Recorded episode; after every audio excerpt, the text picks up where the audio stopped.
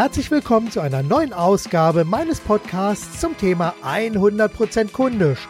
Für alle, die neu sind, hier eine kleine Erklärung. 100% kundisch ist die Kunst, Kunden auf allen möglichen Kanälen zu vermitteln, dass man sie mehr liebt als die eigenen Angebote, Produkte, Lösungen und Leistungen. An manchen Stellen erleben wir das schon heute, gerade bei sehr erfolgreichen Unternehmen mit Angeboten, die absolut begeistern. Doch an vielen Stellen besteht hier auch Handlungsbedarf. Mit anderen Worten, hier steht man am Rande des Abgrunds und als Außenstehender denkt man nur noch, yo, morgen sind die garantiert einen Schritt weiter. In meinem Podcast spreche ich mit spannenden Menschen, die ihre eigene Sichtweise und vor allem einen eigenen Standpunkt haben.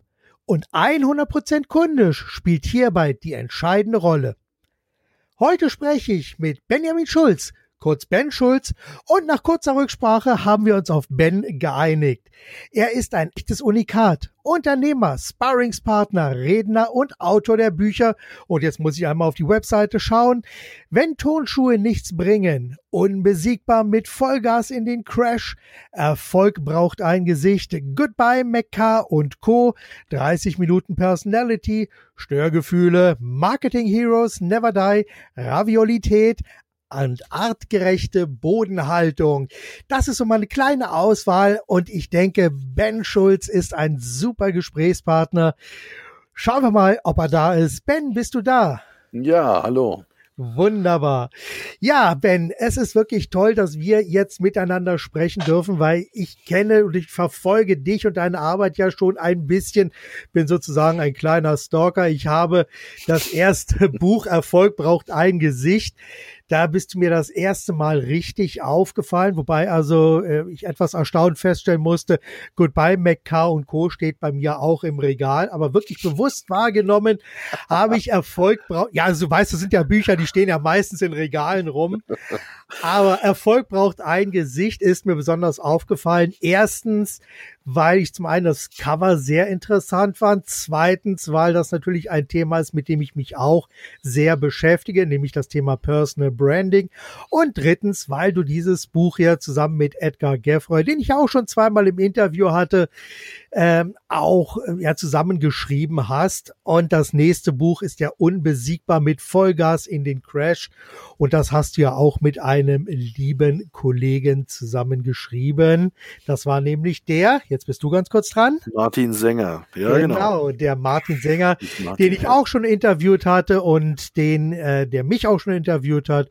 Und von daher, wir haben schon eine ganze Menge Schnittstellen und da bin ich also wirklich super glücklich, dass wir heute jetzt und hier miteinander sprechen dürfen. Und ich habe dich jetzt schon ganz kurz vorgestellt und vielleicht kannst du dich ja selber noch einmal ganz kurz selber vorstellen. Und zwar meine typische erste Frage ist, wer bist du? Was machst du? Und was haben andere Menschen davon, dass es dich gibt? Ja, ist eine spannende Frage. Also wer bin ich? Womit ich am liebsten einsteige, ist, dass ich sage, ich bin äh, Sohn, äh, komme aus einer Pfarrers-Pastorenfamilie. Das ist so mein äh, Background, was Familie angeht. Und das ist immer schon ganz spannend, weil manche Leute mich dann sehr irritiert angucken und sagen, du kommst aus einer Pfarrers-Pastorenfamilie. Und ich sage dann, ja, das ist vor allen Dingen, ich bin jetzt schon aus der dritten Generation und ich glaube, mein Großvater hätte sehr gewollt, dass ich auch in diesen pastoralen Dienst einsteige. Ähm, der fand das am Anfang erstmal gar nicht so lustig, dass ich gesagt habe, ich gehe in die Wirtschaft. Bin sehr früh selbstständig geworden, ähm, bin jetzt seit über 20 Jahren selbstständig, ähm, habe immer Mitarbeiter auch gehabt, ähm, bin früh in das Unternehmertum gewachsen, einer Kommunikationsagentur, ähm, habe vor vielen Jahren dann Coaching und Mediationsausbildung gemacht und ähm, das Ganze kann man jetzt so weiterspinnen. Was vielleicht noch eine ganz entspannende und weichenstellende Geschichte war, ist bei mir, ich bin das zweite Mal verheiratet, ich sage mal glücklich geschieden, Patchwork-Familie mit sechs Kindern zwischen elf und 21.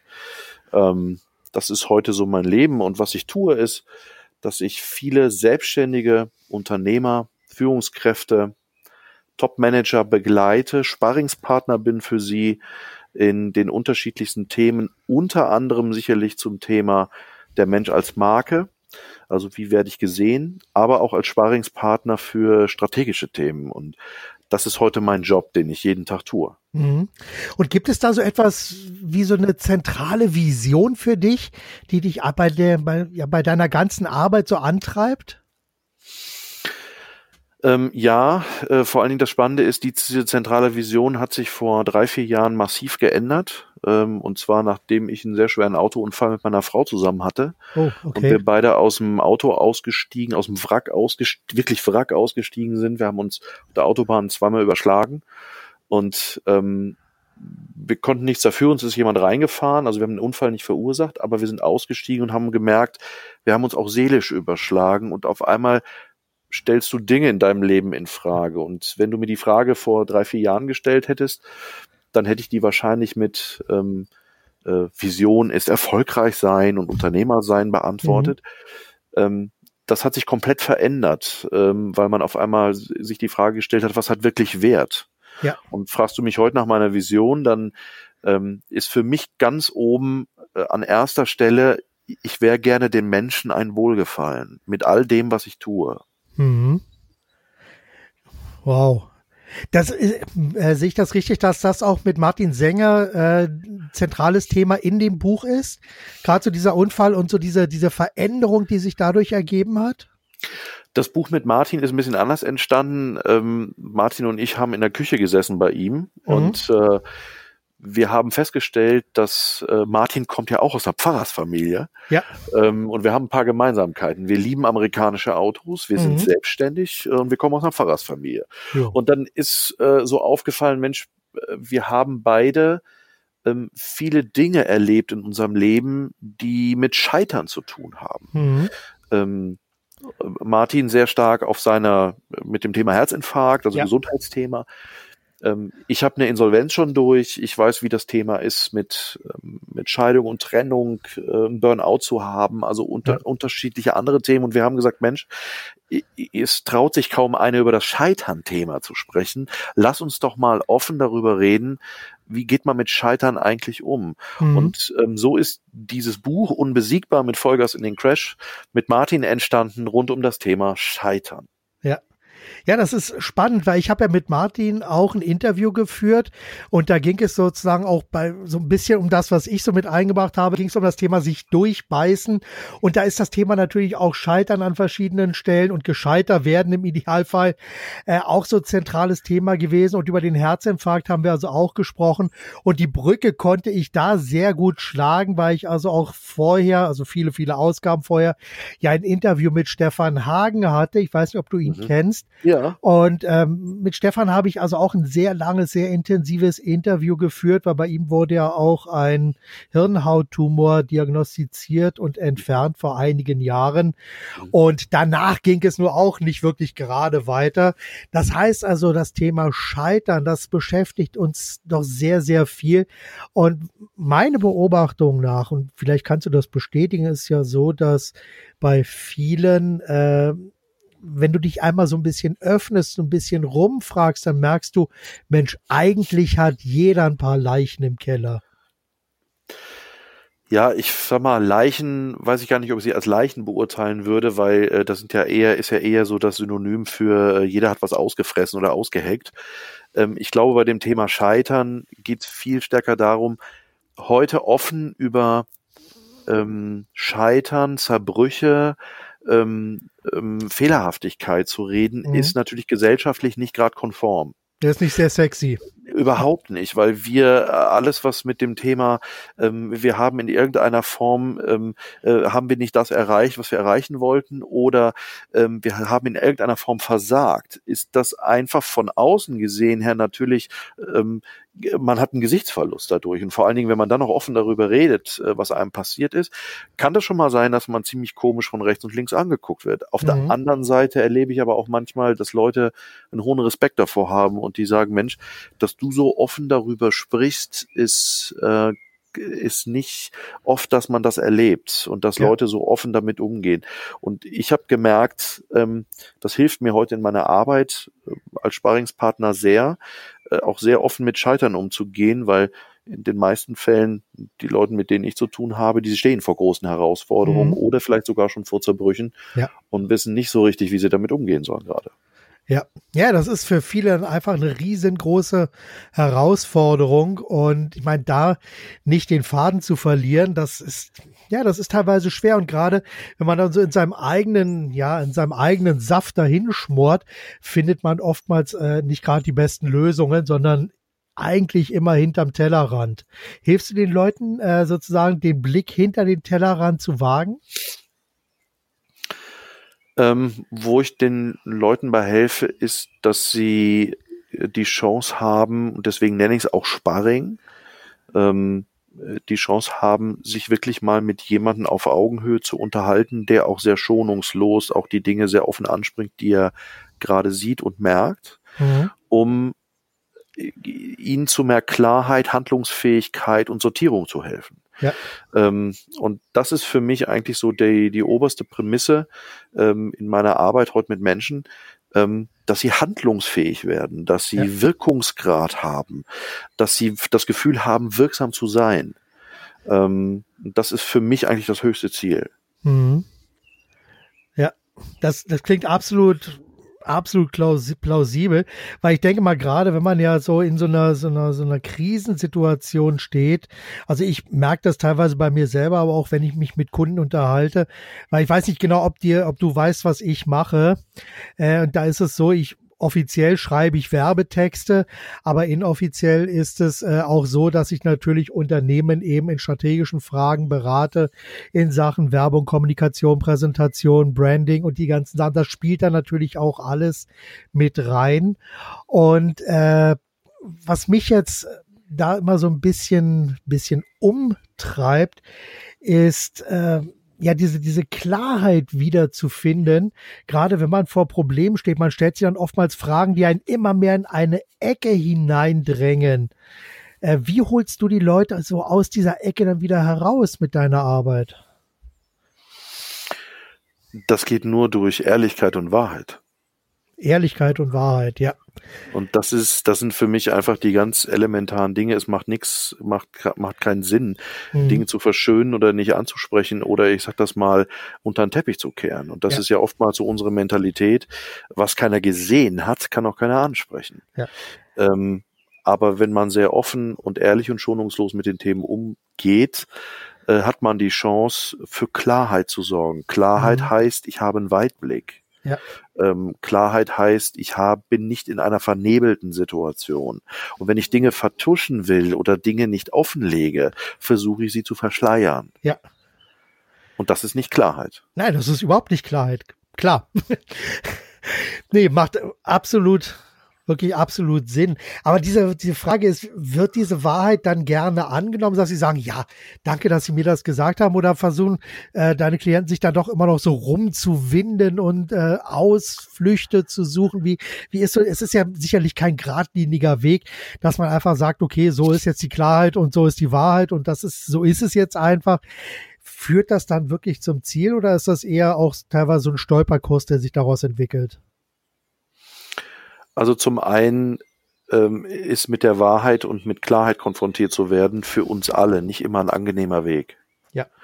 Ähm, das kann für uns bedeuten, äh, dass wir mit Dinge konfrontiert werden, die unangenehm sind, die schmerzhaft sind, ähm, die äh, wo man auf einmal Dinge anspricht, die alles andere als alles andere als bequem sind. Ja. Und deswegen ist der Weg von Klarheit oftmals ein Weg, der na, durch unterschiedliche Stufen auch geht. Und ich merke immer wieder auch Klienten und Menschen, mit denen ich arbeite, die da erstmal, ich sag mal, sich gegen wehren und mhm. ähm, vielleicht auch blockieren ähm, und mauern. Und die wieder aus dieser Zone herauszuholen, mhm. und zu sagen, komm mal ins Licht. Also ja. guck dir das mal an und lass uns doch mal gucken, ähm, was sind die Dinge, äh, die du daraus nehmen kannst. Also ich möchte nicht hier diese Sprüche hören jetzt äh, wie die Krise als Chance oder sowas, weil das ist Quatsch. ähm, ja. Also das ist Bullshit, ja, das ist Blödsinn, weil keiner äh, in all meinen Krisen, in der ich war, habe ich nicht gesagt, hurra, eine Lernchance. Das ist scheiße. Also daher ja. ähm, ist, sind das natürlich Dinge, die, wo ich sagen würde, nee, wenn es unbequem ist, ist es unbequem. Und ich kenne das selber, weil ich habe selber regelmäßig heute in regelmäßigen Abständen einen Sparingspartner für mich, mhm. der mir auch sehr, sehr unbequeme Fragen stellt, wo ich aber merke, das brauche ich für meine eigene Weiterentwicklung, ja. weil sonst hänge ich ja ständig im eigenen Stallgeruch. Genau. Weil das, das ist so genau das, wo ich eigentlich hin wollte, weil meistens ist es doch so, wenn du diese so, so, so Punkte hast, wo du selber dich ja nicht rantraust, wo du immer so ein bisschen drumrum arbeitest und wo du ja mal ein bisschen ausweichst, meistens sind das ja genau die Punkte, auf die es dann wirklich ankommt oder? Das, das äh, ist definitiv so. Und eine Sache ist ganz klar, ich stelle mir in der Selbstreflexion definitiv nicht die richtigen Fragen. Kann man gar nicht. Kann man gar nicht, weil ich sag mal, wenn man sich selbst die Fragen stellt, man hat von, von außen, also ein Außenstehender hat ganz andere Sichtweise, ganz andere Wahrnehmung. Also da schwimmt man äh, so in seinem eigenen Saft, das bekommt man gar nicht mit. Und meistens ist man sogar der Letzte, der da irgendwie mitbekommt, dass sich gerade eine Krise anbahnt. Genau, so ist das, ja. Ja. Sag mal, wie siehst du jetzt, äh, ich versuche mal so ein bisschen den Bogen jetzt zu schlagen, so in Richtung Unternehmen beziehungsweise Unternehmer. Wo siehst du bei Unternehmern den größten Handlungsbedarf aktuell? Ähm, den größten Handlungsbedarf bei Unternehmer ähm, sehe ich ganz stark in dem Punkt, äh, zu wissen und zu erkennen, wer sie sind. Also der Punkt ist ja, wenn du mit Unternehmern zu tun hast ähm, oder mit Geschäftsführern, CEOs, äh, die machen natürlich erstmal einen sehr starken Eindruck. Die, die mhm. meisten von denen sind Silberrücken ähm, ja. und ähm, starke Persönlichkeiten. Man würde auch sagen Alpha-Tiere und und und. Also all diese Begriffe, die man so kennt. Ähm, das Spannende ist, der größte Handlungsbedarf ist dort, dass ähm, das wirklich zu erkennen, ähm, ist der Bereich, in dem ich gerade stecke, ist das der Bereich, der, ähm, der, der, wo ich angekommen bin. Also wir lassen uns mal über so ein Wort reden wie Berufung. Mhm. Also kann ich als Unternehmer sagen, was meine Berufung ist? Kann ich als Unternehmer sagen, was ist eigentlich mein Warum meiner, meiner ja. täglichen Arbeit? Ähm, das könnte man jetzt sagen, ja, die Frage könnte man sehr philosophisch beantworten, aber ich würde das gern sehr, sehr praktisch mal betiteln, weil es geht doch immer nur um eine Frage, wie performen wir? Mhm. Und ähm, da ist für mich der größte Handlungsbedarf ähm, bei dem Erkennen sich von sich selbst und seiner Persönlichkeit und seiner Identität. Ja. Ähm, das ist ein ganz großer Bereich. Und je nachdem, in welche Bereiche wir äh, kommen, auch gerade in, in unterschiedlichste Branchen, ähm, ist, ist, ist das heute das Thema Identität und Personality, also dieses, mhm. habe ich eine funktionelle Führung oder habe ich eine personelle Führung, ähm, ist aus meiner Sicht der größte Handlungsbedarf gerade. Ja. Gerade auch mit dem Thema neue Generation, interkulturelles ja. Verhalten ja. etc. pp. Das geht gar nicht mehr anders, dass mir einfach klar ist, ähm, was heißt denn personelle Führung? Also bin ich eine Führungskraft oder bin ich ein Leader? Wer bin ich eigentlich? Mhm. Ja, führt man die Leute auf den Berg oder, oder treibt man sie auf den Berg, ist ein Riesenunterschied. Also eben jetzt ist man jetzt so ein Bergführer äh, oder eben so ein Bergtreiber. Das macht, macht riesen Unterschiede aus. Also ja. bin ich absolut bei dir. Und äh, ich sehe gerade hier auf deiner Webseite äh, den Rahmen schaffen für etwas, damit es funktioniert. Das hast du jetzt besonders hervorgehoben. Kannst du das vielleicht auch noch mal äh, ein bisschen, bisschen umreißen und klarer machen? Den Rahmen schaffen, dass etwas funktioniert, hat ähm, zum einen äh, mit dem Thema äh, strategisch zu tun. Mhm. Also wie agiere ich, wie interagiere ich strategisch? Was für einen Rahmen schaffe ich mir? Also sprich, wie ist meine Situation, dass ich performen kann und dass Dinge funktionieren? Ähm, und äh, wie sorge ich vor allen Dingen auch bei mir selber, weil die große Herausforderung ist ja immer dieses Thema, dass ich in diesem Spagat hänge, ähm, in meiner Rolle mhm. mit mir selbst, äh, in den Systemen, in denen ich, in den unterschiedlichen Systemen, in denen ich natürlich tätig bin, äh, das sind natürlich Anknüpfungspunkte, die, die haben eine Schnittmenge. Ja. Ähm, und die Frage ist, sorge ich dafür, dass dieser Rahmen geschaffen ist, ja oder nein? Wie sieht dieser Rahmen überhaupt aus? Wie muss der überhaupt aussehen, dass er lebbar ist? Ja. Dass ich darin performen kann? Wie muss der Rahmen aussehen, dass ich sagen kann, ich bin auch für mich beruflich, unternehmerisch angekommen? Ja. Das ist eine ganz existenzielle Frage. Absolut. Absolut. Und ich sehe das ja auch so, dass, weil du hast gerade dieses Wort Schnittmenge benutzt und das finde ich wirklich sehr, sehr schön an dieser Stelle, weil du hast ja auch teilweise äh, die Schnittstelle ja auch auf Kundenseite. Da gibt es ja auch ureigene Schnittstellen und am Ende geht's ja dann wirklich darum, zwischen der Unternehmerseite und zwischen der Kundenseite, wie so die, den gemeinsten, ja, den größten, gemeinsam größten Nenner zu finden, so dass hier eben ja alles zusammen passt. Und da finde ich eben den Ansatz hier gerade auch fürs Personal Branding und um einfach klar zu machen, wer bin ich denn eigentlich als Unternehmer, wer bin ich als Unternehmen, damit hier einfach die Kunden wissen, wer bin ich, was mache ich oder was, was, was haben die eigentlich davon, dass es dieses Unternehmen gibt. Ich meine, ich habe dir diese drei Fragen ja ganz bewusst am Anfang auch gestellt. Und äh, ich denke, gerade auf Unternehmerseite müssen diese Fragen natürlich auch beantwortet werden, damit Kunden einfach wissen, mit wem habe ich es denn zu tun? Was habe ich denn von denen zu erwarten? Ja, ist so, definitiv. Ja. ja. Gibt es bei deiner Arbeit so unumstößliche Regeln, wenn du jetzt, sagen wir mal, im Sparring bist, wenn du mit äh, Menschen zusammenarbeitest, gibt es da so unumstößliche Regeln, die du sozusagen vorher klarstellst und sagst, das ist die Grenze. Also wenn wir da nicht übereinstimmen, dann wird's nichts. Also grundsätzlich gilt bei Sparring immer der Punkt, ähm, wir beide, sowohl der Kunde wie aber auch ich, wir müssen ein gutes Bauchgefühl haben, dass wir mhm. das Gefühl haben, wir passen zueinander. Es gibt oftmals keine Situation geben, wo man sagt, Mensch, da hat man schon im Erstgespräch das Gefühl, oh, das könnte schwierig werden und da stimmt der Draht zueinander nicht. Mhm. Äh, Sparring ist eine Vertrauenssache und ja. ähm, Sparring hat ganz viel was mit Verantwortung zu tun. Und deswegen sage ich auch immer meinen Kunden, bevor wir überhaupt in so einen Prozess eintauchen, können sie sich das vorstellen mit mir? Mhm. Und ich frage mich selber, kann ich mir das vorstellen ja. mit demjenigen? Und ähm, ich glaube, da braucht es eine absolute Klarheit, weil sonst kann ich ihm nicht helfen und er lässt sich von mir zum Beispiel auch nicht helfen, geschweige denn reflektieren. Und ähm, ich glaube, das ist ein ganz entscheidender Punkt, ähm, dass man hier wirklich miteinander ähm, eine Ebene findet, wo man auf Augenhöhe miteinander agieren kann. Und dass man Dinge einfach auch sehr schonungslos und im Klartext auch ansprechen mhm. darf, weil sonst ist das, und ich glaube, das merke ich, ist mit Führungskräften und, und Inhabern immer ganz interessant, die haben ja wenig Menschen, vielleicht noch die eigene Frau, äh, die mal Klartext spricht. äh, ja. Und in ihrem Umfeld, in der Firma, ähm, sind wenige Menschen, die äh, sich trauen, Klartext mit dem Chef zu sprechen. Und das ist auch manchmal auch nicht der richtige Rahmen. Und ähm, daher ist man manchmal als Sparingspartner so der Einzigste, der auch so von außen oder gehört zu den ganz wenigen, der von außen ähm, ähm, auch wirklich mal eine Unterbrechung setzen darf ähm, ähm, und auch mal sehr direkt und direktiv auch Dinge ansprechen darf. Ja, und dafür, darüber muss man sich natürlich dann im Vorfeld auch wirklich im Klaren sein. Und diese Spielregeln muss man natürlich auch beiderseitig dann wirklich akzeptieren. Also von daher gefällt mir der Ansatz, wo du sagst, es muss einfach passen, weil ansonsten kommt man da sicherlich kein Millimeter weiter.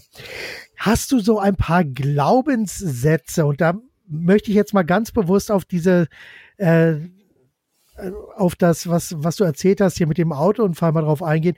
Sozusagen paar zentrale Glaubenssätze vor dem Unfall und nach dem Unfall. Hat sich da, wie hat sich das verändert?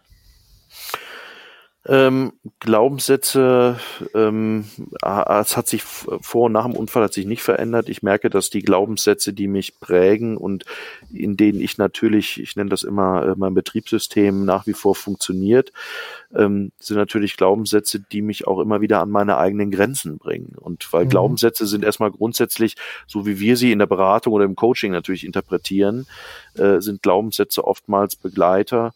Ähm, äh, von Dingen, äh, wo man sagen müssen, ja, die stimmen meist nicht. Also ich kenne Leute, die sehr radikal sind und sagen, Glaubenssätze sind erstmal grundsätzliche Lügen, weil Glaubenssätze erstmal dich in einen Kontext bringen, ähm, die dich agieren lassen aufgrund von erlebtem, erzogenem, was man, wie du geprägt worden bist, mhm, genau. etc. pp. Genau. Und ähm, ich habe einen Glaubenssatz, der mich auch an ganz vielen Stellen auch wirklich ähm, hindert und blockiert, ähm, ist der Glaubenssatz, sei stark. Und ähm, wenn ich merke, dass ich das nicht sein kann, mhm. ähm, weil ich auf einmal meine eigene Schwäche merke, dann habe ich ein Dilemma. Okay, wie kommst du da raus? Ja, das ist, äh, das ist eine Riesenherausforderung und dafür brauche ich sehr oft einfach auch meinen Sparringspartner, mhm. der mir auch daraus hilft. Ja. Das, das ist also wirklich ein ganz, finde ich, ein ganz, ganz spannender Punkt, weil genau hier wird einfach klar, wa warum so ein Sparringspartner wirklich einfach so wahnsinnig wichtig ist und einen dann auch aus so einer, so, teilweise einer Denkschleife auch herausholen kann. Definitiv. Also, Sparring ist für mich wirklich ein sehr, sehr äh, empfehlenswertes Setting, weil ich glaube, es gibt kein äh, Setting, was intensiver ist, als wirklich jemanden zu haben, ähm, der mit einem wirklich an Dinge reflektiert rangeht und auch sehr unbequeme Fragen stellt, weil äh, wir haben ja alle eins gelernt, wenn es uns gut geht und äh, nichts ist, dann sind wir nicht lernfähig. Ja. Und deswegen, äh, wir Menschen ticken ja so, es muss in, in meisten Fällen irgendwie Aua tun und wehtun, weil nur dann haben wir die höchste Lernbereitschaft. Und deswegen braucht es einfach auch Menschen, die in der Lage sind, uns auch immer wieder ein Stückchen, ich will nicht sagen, an einen Schmerzpunkt zu führen, aber an äh, uns mit Dingen zu konfrontieren, die unbequem sind, damit wir anfangen, äh, neue Denk- und Lernmuster wirklich mhm. aktivieren zu wollen und zu erkennen. Ja, absolut wichtig. Also von daher, ich sag mal, ich habe ja so noch vor ein paar Jahren war es ja mal noch so so ein bisschen seltsam, wenn man sagt, ja, ich habe einen Coach oder wie du es nennst, einen Sparringspartner. Ähm, ich persönlich äh, habe das auch über Jahre hinweg nicht angenommen, gebe ich offen zu an dieser Stelle, auch wenn ich selber für äh, viele Unternehmer immer ein sehr guter Coach war. Aber ich selber habe das nicht angenommen, bis ich irgendwann gemerkt habe, ich habe auch meinen eigenen roten Faden verloren. Und das war tatsächlich dramatisch gewesen, weil ich hier an dieser Stelle selber auch nicht mehr wusste, wo geht denn jetzt meine eigentliche Reise noch hin? Ich meine, so das Typische ist, man wird 50 Jahre alt und äh, dann guckt man so ein bisschen zurück. Der Vater hat gerade 80-jährigen Geburtstag gefeiert, ist dann sehr krank geworden, ist dann auch äh, tatsächlich äh, nach zwei Jahren schwerer Krankheit verstorben. Und in dieser Zeit habe ich natürlich auch für mich versucht, wie komme ich denn aus dieser Nummer raus und was möchte ich denn jetzt sozusagen in den nächsten 30 Jahren noch auf die Beine stellen. Und ich habe da wirklich lange hin und her überlegt und bin aus, selber aus dieser Denkschleife nicht herausgekommen. Und da haben wir natürlich jetzt genau wieder den Punkt, dass man selber der Letzte ist, der einem da raushelfen helfen kann. Und mhm. da ist ein Sparringspartner oder ein Coach eben wahnsinnig wichtiger Partner, gerade wenn man eine tolle Beziehung auch zueinander hat, um hier aus dieser Denkschleife herauszukommen, um dann äh, ja den nächsten Schritt dann zu gehen oder um mhm. eben, wie du es ja gesagt hast, klar zu sehen. Mhm. Wie ja. sieht denn bei dir so ein typisches Coaching aus? Also ich habe gesehen, du hast so verschiedene Namen drauf. Da ist mir natürlich auch der ein oder andere Name sofort entgegengesprungen. Und wie, jetzt die, einfach die Frage, wie sieht bei dir so ein, so ein typisches Sparring aus, wenn du mit jemandem zusammenarbeitest? Vielleicht kannst du das mal ganz kurz umreißen, denn ich glaube, das ist etwas, was auch für die Zuhörer wahnsinnig spannend sind, denn sicherlich der ein oder andere wird auch drüber nachdenken äh, und hat vielleicht auch noch keinen eigenen Sparringspartner. Beschreib das mal. Ähm, der Punkt ist, es ist ziemlich einfach, weil es ist jedes Mal ein sehr individueller Prozess. Es gibt kein Schema F. Mhm. Es gibt kein Standard, es gibt kein Raster und Muster, nach dem das abläuft, sondern es geht hier ganz stark äh, rauszufinden, dass der, der jetzt mein Gegenüber ist, ähm, was braucht er, was ist, ähm, was sind die unterschiedlichsten Tools, Möglichkeiten, Methoden, äh, die man anwendet, damit er äh, für sich äh, Erkenntnisse, Möglichkeiten äh, und, und Dinge erkennt, ähm, die ihn in die Reflexion bringen und die ihm verhelfen, wieder handlungsfähig zu werden. Und deswegen ist ein Sparring immer ein total individueller Ansatz. Das heißt, äh, jedes Sparring ähm, mit jedem Kunden läuft total unterschiedlich ab. Mhm. Ähm, da da gibt es kein Raster, sondern ja. das, was das Spannende einfach ist, ist, dass ich mich natürlich einfach durch meine Ausbildung und die Dinge, die ich gemacht habe, ich habe viele, systemische und viele Coaching-Ansätze sicherlich damit drin. Mhm. Ähm, aber hier geht's auch an vielen Stellen auch echt um die Ehrlichkeit und um gesunden Menschenverstand. Ähm, hier geht's nicht um therapeutische Ansätze, sondern ja. hier geht's wirklich darum, Dinge zu erkennen, Dinge wahrzunehmen und zu reflektieren und sagen mal, guck mal, so fliegst du gerade. Das fällt mir gerade bei dir auf. Hast du dir gerade mal zugehört, was du gesagt hast? Ja. Ähm, was bräuchtest du damit? Also es geht auch viel über Fragestellungen an dem Ganzen ähm, und, und ähm, über Fragetechniken natürlich demjenigen einfach Dinge zu schälen, auseinanderzunehmen mhm. und und und. Und ja, es kann auch ganz oft passieren, dass man auch einfach auf mal einen Rat gibt. Man sagt ganz ehrlich, sorry, aber das, was ich hier gerade wahrnehme, ähm, ich würde das völlig anders beurteilen und völlig anders machen, weil und ich wüsste aus meiner Perspektive das und es gibt natürlich manche, die gerade im Coaching, die das völlig verpönt sehen, Ratschlag zu geben. Ja. Äh, sorry, äh, es, viele wollen das aber auch, dass mal sagen, Mensch, was ist denn Ihre Meinung? Wie würden ja. Sie denn das beurteilen? Ja. Und dann gebe ich auch einen Ratschlag und dann sage ich, wie ich es beurteilen würde aufgrund vielleicht meiner Lebenserfahrung und das finde ich völlig in Ordnung. Aber eigentlich ist es ein sehr individueller Prozess. Ja. Nee, und und, und wie, wie, ähm, ich sag mal, wie läuft das so jetzt äh, ab? Ist das dann äh, im, im, im, ja, so ein, so ein Strategietag oder ist das so ein längerer Prozess über mehrere Gespräche? Wie läuft das so ganz, ganz organisatorisch ab? Kommt der Klient dann zu dir oder fährst du hin oder wie trefft ihr euch? Wie, wie läuft das so ab? So persönlichen Gespräch, Telefon? Das ist völlig unterschiedlich. Also ich sag mal, die meisten Settings sind immer eins zu eins Settings. Das sind nie Gruppensettings, sondern es sind immer eins zu eins Settings, mhm. die sowohl beim Kunden laufen, wie aber auch teilweise bei mir. Das kann über Telefoncoaching gehen, über Videokonferenzen, ähm, die da auch gemacht werden. Also das kann sehr unterschiedlich sein. Ähm, wo man einfach jede Möglichkeit auch heute der Technologie auch nutzt, weil ich habe auch viele Kunden, die einfach weiter weg sind und auf eine höhere Distanz ähm, im ganzen deutschsprachigen Raum irgendwie unterwegs sind. Mhm. Ähm, und ähm, auch die Settings sind unterschiedlich. Ich habe Kunden, mit denen treffe ich mich wirklich regelmäßig, die buchen das regelmäßig. Es gibt äh, Hardcore-Programme, wo man wirklich jeden Monat einen Tag und zwischen äh, den Präsenztagen man regelmäßig telefoniert. Ich teilweise eine Verfügbarkeit habe von, von 24-7. Ähm, das sind echt so Special-Dinge. Aber ähm, es kann auch sein, dass manche Leute auch wirklich nur für ein Tagessparring kommen, die für, einen, für eine strategische Beratung oder einfach für, für ein Tagescoaching äh, mich buchen, um dann hinterher mit den Erkenntnissen aus diesem Tag heraus nach Hause gehen und sagen, okay, ich bin wieder handlungsfähig, mhm. ich habe Klarheit gewonnen, ja. ich bin in der Lage, äh, wieder jetzt die nächsten Schritte zu gehen. Und das ist mir immer ganz wichtig. Keine Abhängigkeit, sondern ja. die Leute wirklich ins Handeln zu bringen. Ganz besonders wichtig. Was macht dir bei deiner Arbeit besonders Spaß?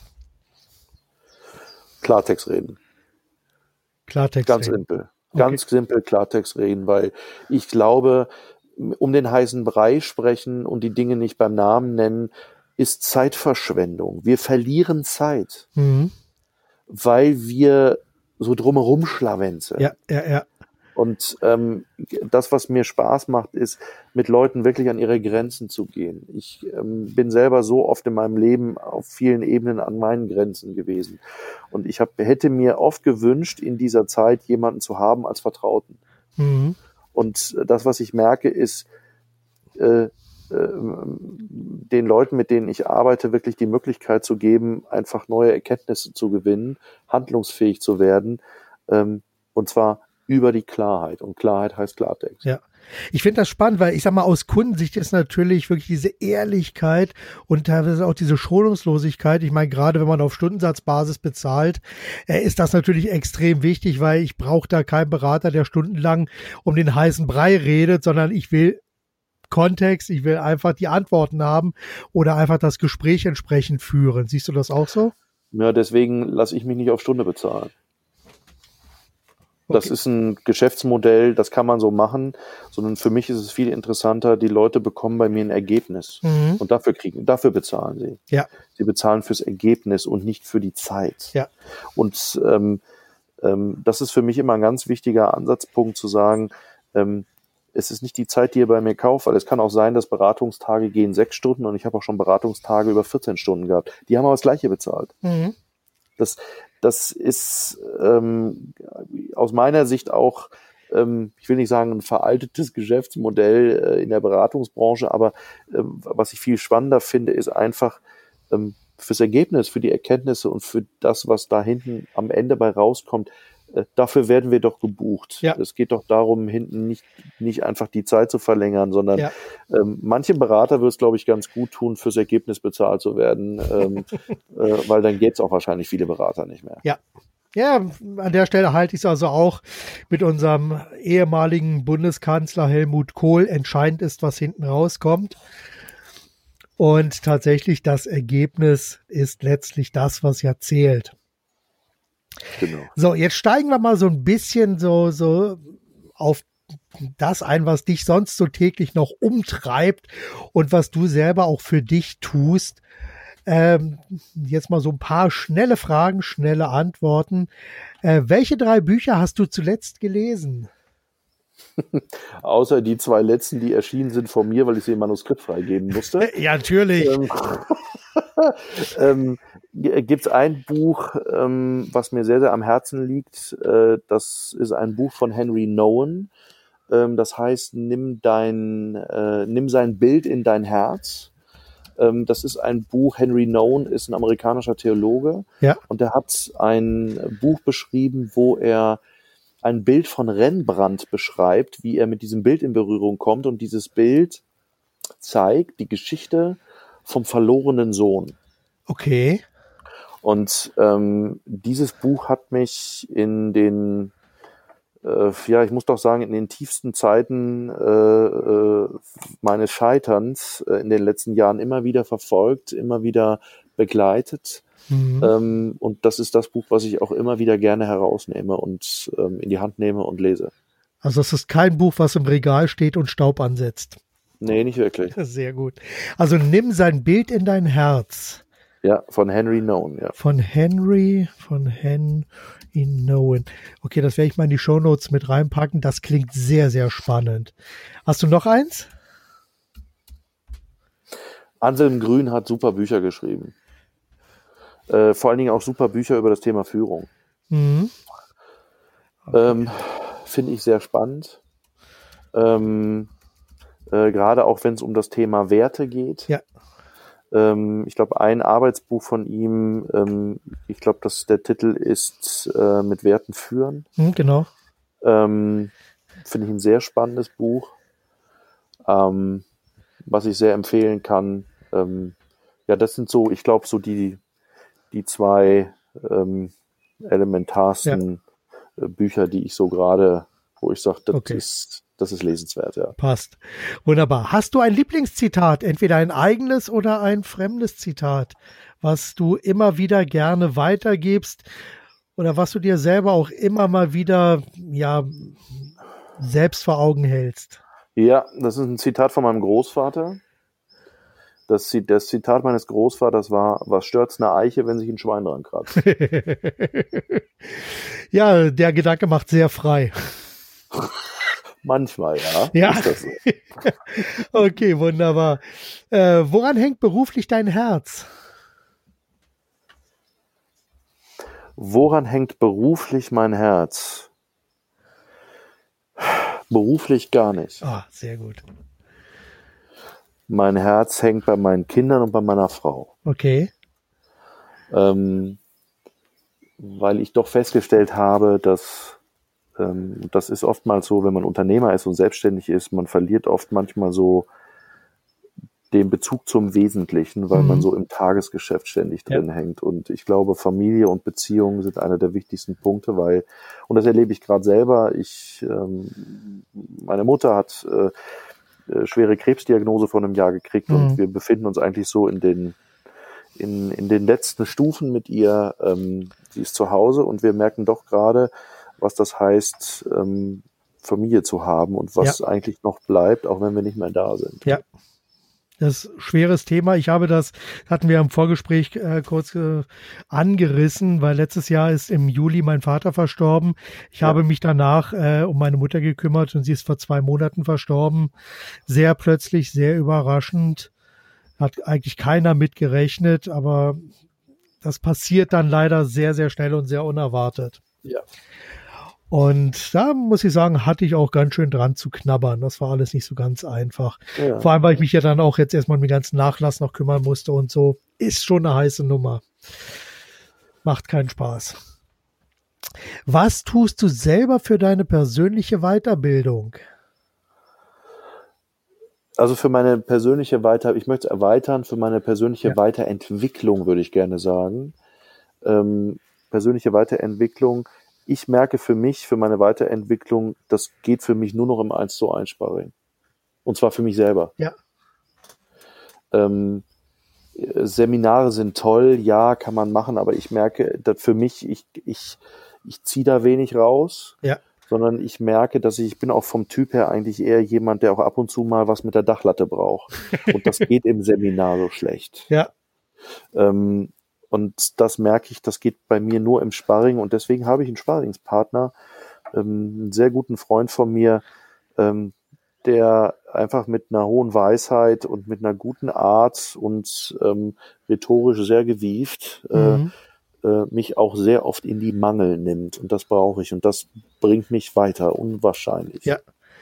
Ja, das ist spannend. Also ich sag mal auch mein bester Freund, also mit dem ich, äh, den kenne ich seit 1977, auch sehr, sehr kluger Kopf, äh, ist Theologe und äh, hat da auch Doktortitel, hat in den USA studiert, ist im Augenblick viel im äh, Bereich äh, Kirche und Glaube und äh, Umweltschutz unterwegs, wie also das zusammengeführt werden kann, ist da mit der äh, Schawan, macht ja ein paar Sachen zusammen und ist gleichzeitig auch, und das ist besonders spannend, auch war im Bereich Evolutionsbiologie, hat ja also auch noch einen Doktor mitgenommen, auch in den USA und das ist natürlich dann immer besonders spannend, Theologe und Biologe zusammen und mit dem führe ich also auch sehr, sehr viele, sehr intensive Gespräche zu unterschiedlichen Themen, äh, wo wir teilweise, ja, wo auch ein bisschen Wärme teilweise entsteht, weil wir doch uns an einigen Stellen reiben und auch da so ein paar Widerstände dann aufkommen. Aber das ist einfach immer sehr, sehr produktiv.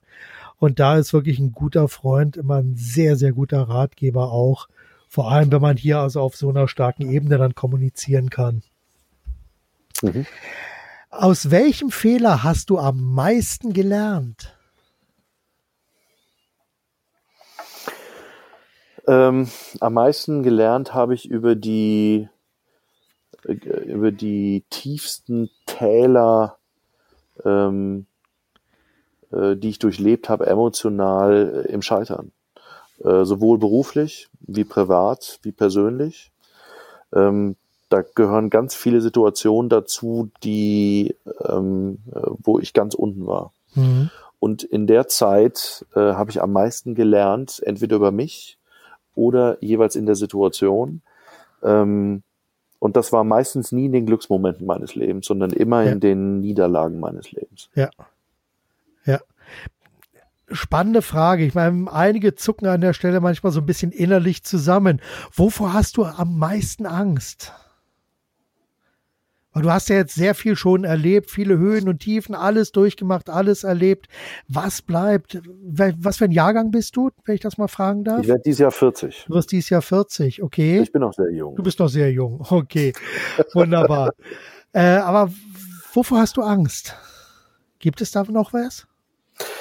Ähm, ich glaube, Angst, klar, äh, Ängste sind etwas, was ähm, äh, was uns immer wieder prägt und ähm, was natürlich auch ein Begleiter ist. Und klar, äh, auch ich habe Angst. Also ich muss ganz ehrlich sagen, als ich äh, damals ähm, insolvent war, hat das eine Angst in mir geschürt, auch existenzielle Ängste, die ich manchmal merke, heute noch hochkommen. Mhm. Die zucken. Je nachdem, wie dann mal so ein Umsatz ist in einem Monat oder je nachdem, wie eine Situation ist, merke ich auf einmal, wie der Angst hochkrabbelt. Ja ähm, die Dinge auf einmal nicht mehr kontrollieren zu können. Ähm, und das ist eine Angst, die die, ähm, die nimmt mich manchmal ein, das merke ich. Ja. Also jetzt dieser Kontrollverlust oder die Situation? Ähm, es ist, es kann, also zum einen ist es dieses Thema der Sicherheit mhm. an der Stelle, aber zum anderen ist es auch, dass eine große Herausforderung einfach ist, Dinge nicht kontrollieren zu können. Ja. Ähm, ähm, man steht neben einer Situation und man hat das Gefühl, man hat keinen Einfluss mehr. Ja. Ähm, das ist schon scheiße. Ja. Da spielt sicherlich auch die Sache mit dem Auto dann äh, eine große Rolle. Weil ich meine, das ist ja eine Situation, da konntest du ja auch nichts machen. Das war einfach nur blanke Panik. Ja, und interessanterweise, und das ist so ein bisschen für mich, ähm, ich habe viele Extremsituationen erlebt bisher in meinem Leben mhm. und ich habe gemerkt, dass in Extremsituationen ähm, komme ich in einen Modus, wo ich Dinge wie in Zeitlupe wahrnehme und ich in der Lage bin, noch zu agieren. Das ist gar nicht das Problem. Okay. Also es ist nicht die Situation, die mir, die mir Angst macht. Ja ähm, ich traue mich eine Menge. Ich bin sehr risikobereit und ich bin auch in der Lage, auch in Extremsituationen einen kühlen Kopf zu behalten. Weil das ist was, das kann ich. Okay. Ähm, aber ähm, es gibt so ein paar Dinge, ähm, wie zum Beispiel, ähm, ich habe keine Kontrolle und habe keinen Einfluss darauf, ähm, wie es Menschen, die ich liebe, und ich merke das gerade bei meiner Mutter mhm. äh, oder ich merke das bei meinen Kindern, was das auslösen kann. Da, äh, das sieht auf einmal schon anders aus. Ja. Ich kann in der Situation einen kühlen Kopf behalten, aber ich merke doch, wie, wie das hochkommt. Und, ja. und das Thema einfach, äh, und das hat mich schon geprägt, also das Ding, wo es so existenziell war mit der Insolvenz, äh, das hat äh, finanziell, das hat schon ganz schön gerappelt. Also ja. das war, das war extrem und hat Spuren hinterlassen. Ja. Und ich denke, gerade an dieser Stelle ist ein Sparringspartner wirklich auch enorm wertvoll, weil er hier einem, wie du es ja so schön gesagt hast, Klarheit geben kann. Auf jeden Fall. Ja. Und vor allen Dingen merke ich das heute, dass ich habe oft auch Kunden, die in ähnlichen Situationen sind. Äh, ich kann das nachvollziehen, wie es denen geht. Ja. Weil ich selber in so einer Situation schon war. Ja, absolut. Absolut. Also das ist eine Erfahrung, die mache ich auch immer wieder. Ich meine, ich habe auch selber alle Höhen und Tiefen durch, alles wirklich mitgemacht, was man so mitnehmen kann. Und äh, auch hier äh, ist das wirklich so, dass ich natürlich, äh, wenn Kunden heute mir dann eben ihr Geschäft vorstellen und so, ich merke innerhalb von 30 Sekunden, ob die Quatsch erzählen, wie der Laden läuft, einfach nur indem ich mich umgucke. Ich habe da ein sehr, sehr gutes Gespür dafür, weil du siehst das an vielen, vielen Details. Und es ist auf der anderen Seite so, dass ich äh, auch in meiner Zeit, äh, der ich also jetzt unterwegs bin, auch mit vielen Kunden, auch nach 30 Jahren, Jahren. Also ich bin jetzt seit drei, über 30 Jahren selbstständig und mal selbst mit meinen allerersten Kunden, die ich damals hatte, mit denen bin ich heute immer noch kollegial freundschaftlich verbunden. Äh, und mit anderen, die mich selber ja so in die, in, in die Scheiße geritten haben, möchte ich mal so sagen. Äh, mit denen habe ich natürlich keinen Kontakt mehr, weil die jetzt sind einfach irgendwann abgehauen und haben mich dann sitzen lassen. Und das sind natürlich alles Sachen, ich meine, da muss man dann eben sehen, wie man selber aus dieser Nummer dann auch wieder rauskommt. Und in dem Zusammenhang eine folgende Frage. Was war der beste Ratschlag, den du jemals bekommen hast?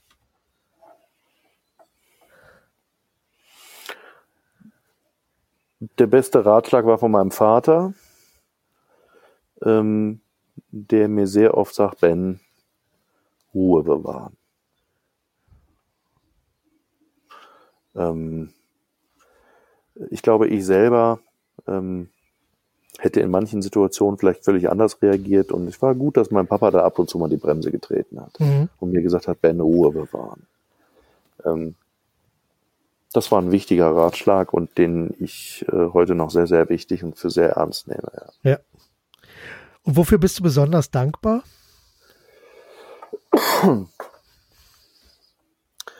Ähm, ich bin besonders dankbar für eine Menge Täler, die ich erlebt habe, weil ich meinen Job sonst nicht machen könnte, den ich heute tue. Mhm. Das hört sich völlig verrückt an. Nein. Aber das ist tatsächlich so, ähm, wenn ich ähm, den Mist und den Dreck nicht gefressen hätte, den ich bisher hatte, ähm, wäre ich nicht in der Lage, ähm, Menschen im Sparring und in der Begleitung heute so zu begleiten, wie ich es tue, mhm. weil nicht die Ausbildung von Coaching, von Training, von was weiß ich, bringt dich, versetzt dich in die Lage dazu, dass du einen Wirkungsgrad erzeugen kannst, sondern das ist einfach nur eine Fachkompetenz, wie ein Kommunikationsprozess funktioniert. Sondern das, was ich merke, ist, du kannst nur durch Lebenserfahrung bist du in der Lage, ja. Äh, Menschen ein guter Sparringspartner zu sein. Und wenn ich das nicht gehabt hätte und wenn ich das nicht immer wieder hätte, ja. ähm, dann könnte ich einfach den Job nicht machen, den ich heute tue, sonst würde ich ihn nur aus dem Lehrbuch machen und das wäre Mhm. Käse. Okay. Bin ich absolut bei dir. Jetzt mal so ein bisschen so zu deiner Arbeit. Bist du eher ein strukturierter, systematischer oder eher ein impulsiv chaotischer Arbeiter? Beides. Also Beides. Ich kann sehr, ich kann sehr flexibel agieren, habe ich überhaupt Ja. keinen Stress mit. Ich kann auch das, den Plan, den ich mir zurechtgebaut habe, kann ich von jetzt auf gleich über Bord schmeißen. Mhm. Das ist, glaube ich, äh, völlig, völlig egal. Wenn es einen Zweck dient, wenn es ein Ziel verfolgt, ähm, ist das völlig wurscht.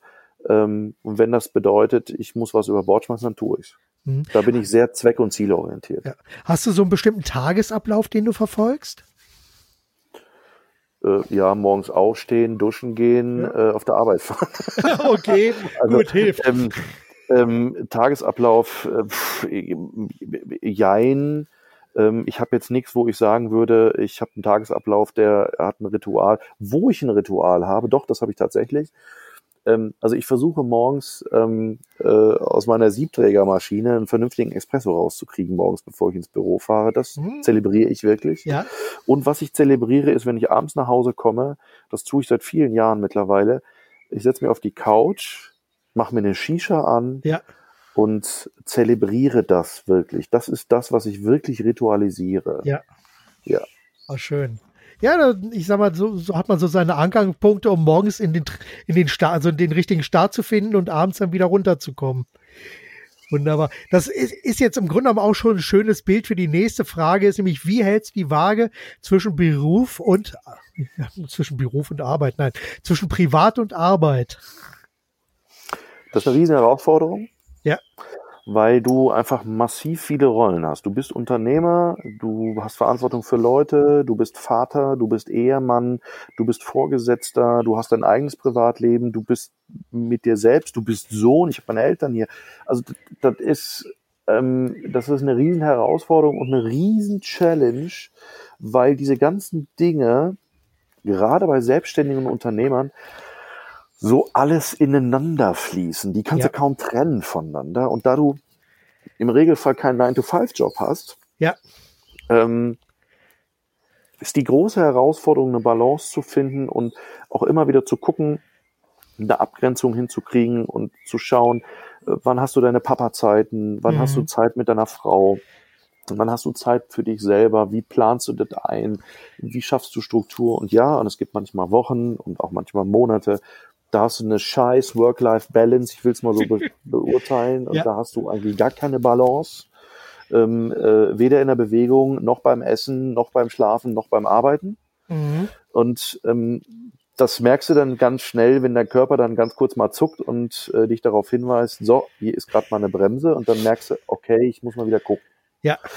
Ähm, und das ist einfach eine Herausforderung. Und ähm, äh, das ist aber auch eine Typenfrage. Und es gibt andere Typen, die sind da sehr diszipliniert und kriegen das super hin. Und bei anderen ist das halt eine Herausforderung. Ja. Und Es ist einfach so. ist einfach Okay. Was wolltest du schon immer mal machen und was ist ja, letztendlich dann auf der langen Bank gelandet? Gibt es da so ein Vorhaben oder ein Projekt oder eine Reise? Ähm, auf der langen Bank ist ähm, bisher nichts gela gelandet, weil nach dem Unfall äh, vor drei, vier Jahren äh, haben meine Frau und ich uns hingesetzt und wir haben die sogenannte Löffelliste geschrieben. Mhm. Die Löffelliste ist die Liste mit Dingen, die du mal machen willst, bevor du den Löffel abgibst. Ja. Und ähm, da gab es ein paar Dinge, ähm, die wir da draufstehen haben, die wir angefangen haben, regelmäßig abzuarbeiten Mhm. Ähm, weil wir festgestellt haben, es bringt nichts zu sagen, ja, das machen wir mal später in zehn Jahren. Ja. Ähm, und äh, da sind wir nach wie vor auch fleißig dran, das zu tun. Und diese Liste erweitert sich immer wieder, aber ich muss ganz ehrlich sagen, ich bin eigentlich sehr zufrieden und sehr glücklich äh, mit dem, was da ist. Und daher kann ich gerade gar nicht sagen, ja, das Mhm. gibt eigentlich schon immer mal, was ich machen wollte oder Ja. haben wollte. Okay, Das habe ich so gerade gar nicht. okay. Sag mal, mit der Löffelliste, da, da muss ich jetzt mal ganz kurz einhaken. Diese Löffelliste, du hast gerade gesagt, du, die wird immer erweitert und so. Ist diese Löffelliste so gut gefüllt, dass es sozusagen über das eigene Leben hinausreicht? Nein. sondern das sind einfach Dinge, äh, ganz praktisch. Ähm, meine Frau wollte schon immer mal Saxophon lernen. Ja, das haben, was haben ja. wir gemacht? Wir sind an dem ersten Weihnachten nach dem Unfall, habe ich sie irgendwann mal an einen Tag eingepackt und gesagt, weißt du was, wir fahren jetzt ins Musikgeschäft.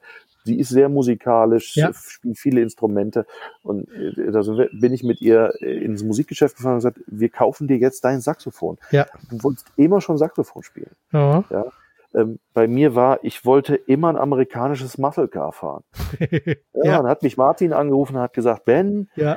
äh, ein Freund von mir hat dein Auto gerade da, willst du mal Probe fahren? Und das erste, was ich du bist ein Arsch, weil er genau wusste, was passiert.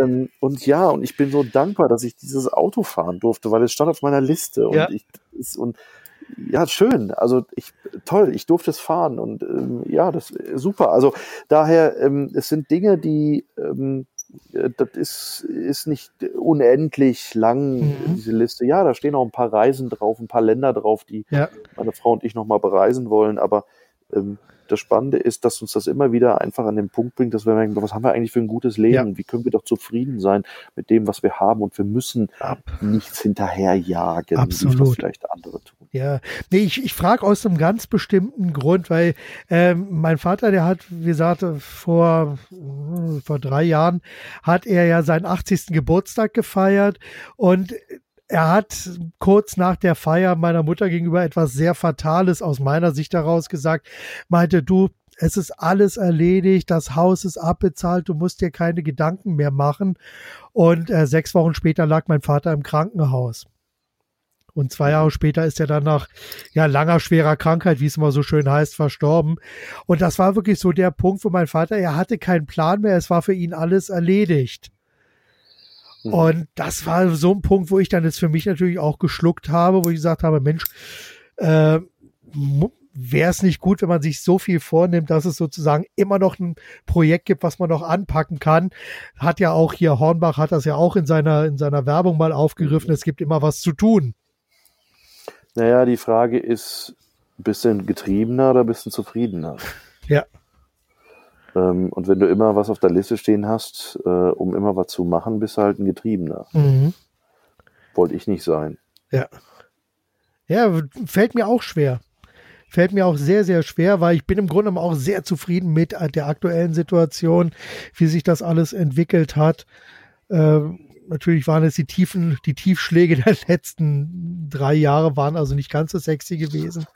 Aber auch da konnte ich für mich wieder so ein paar Punkte herausarbeiten. Aber wie gesagt, so, so die Sache mit der Löffelliste, hm, da muss ich selber noch mal ein bisschen in mich gehen. Da genau. gehe ich. Wobei, ich muss sagen, also eine Sache, die ist so ein kleiner Traum, den habe ich mir jetzt auch selber erfüllt. Ich werde äh, Anfang August nach Minneapolis fliegen äh, ich bin selber großer Prince-Fan und werde dann sozusagen auch dort mal die, die letzte Ehre erweisen und äh, Paisley Park besuchen und dann eine mhm. Woche in, äh, in Minneapolis verbringen. Mhm. Und das war so eine Sache, wo ich mir gesagt habe, okay, das mache ich jetzt endlich. Seit Jahren habe ich mir das vorgenommen, immer schon mal wollte mhm. ich dahin. Und jetzt mache ich das echt mal. Weil das war zum Beispiel eine Sache, die ich immer vor mir hergeschoben habe. Und jetzt mache ich das einfach mal. Mhm. Okay. Okay. Gut. Du, pass auf. Ich gucke gerade auf die Uhr, zucke zusammen. Es sind 58 Minuten. Damit ist genau das passiert, was auch beim Martin Sänger passiert ist. Wir quatschen uns einfach fest. Aber es soll ja ein schöner Plauder-Podcast werden. Jetzt die berühmten letzten Worte für dich. Was möchtest du den Hörern oder was kannst du den Hörern jetzt noch mit auf den Weg geben? Ein ganz entscheidender Punkt ist, den habe ich bei mir gemerkt, ist folgender Satz ähm, werde immer mehr zu dem, der du sein kannst. Und dieser Satz, werde immer mehr zu dem, der du sein kannst, bedeutet, besch beschäftige dich mit dir, wisse, wer du bist, wisse, was deine Identität ist, was dich wirklich antreibt, was dich motiviert, ähm, um immer mehr und mehr das Gefühl zu haben, anzukommen. Und ähm, das ist ein Wunsch, den habe ich für jeden. Den habe ich für meine Kinder, den habe ich für meine Familie, den habe ich für mich selber, habe ja. ich für meine Kunden. Wunderbar. Und das, das ist, glaube ich, ein ganz wichtiger Punkt, dass wir das Gefühl haben, angekommen zu sein. Wunderbar. Wunderbar schöne letzte Worte. Ja, Ben, vielen, vielen lieben Dank für dieses tolle Gespräch. Ich denke, hier sind eine ganze Menge Impulse dabei. Und von meiner Seite aus äh, einfach die Empfehlung an alle Hörer, sucht euch einen Sparringspartner, sucht euch einen Coach, der euch immer mal wieder auf den Zahn fühlt, euch eine Richtung zeigt oder einfach für Klarheit sorgt. Es ist wirklich immer eine gute Investition, denn am Ende zählt das Ergebnis, wie wir heute auch gehört haben. Mhm. Und von daher, Ben, danke für das tolle Gespräch und bis Sehr zum gerne. nächsten Mal. Also, tschüss.